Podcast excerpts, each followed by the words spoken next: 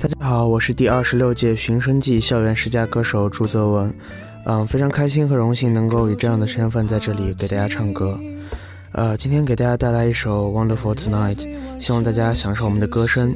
每一个拥有音乐的夜晚都会是美妙的。五月十号，图报校园十佳与你不见不散。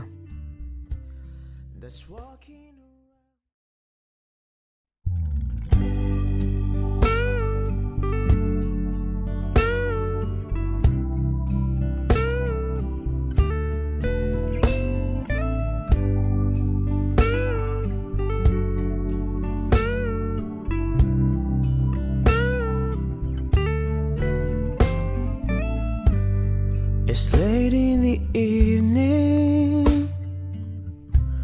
She's wondering what clothes to wear.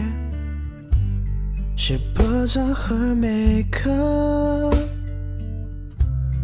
and brushes her long blonde hair. And then she asks me,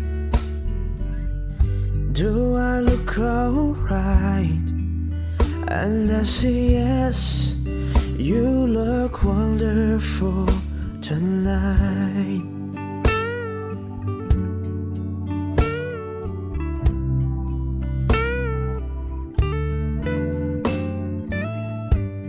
We go to the party,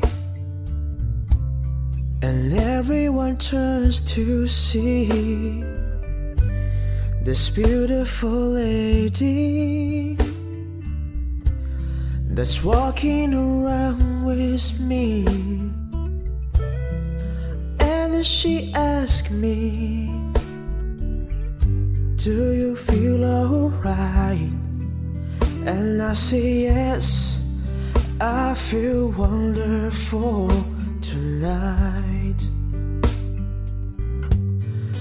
I feel wonderful because I see the love light in your eyes and the wonder of it all is that you just don't realize how much I love you.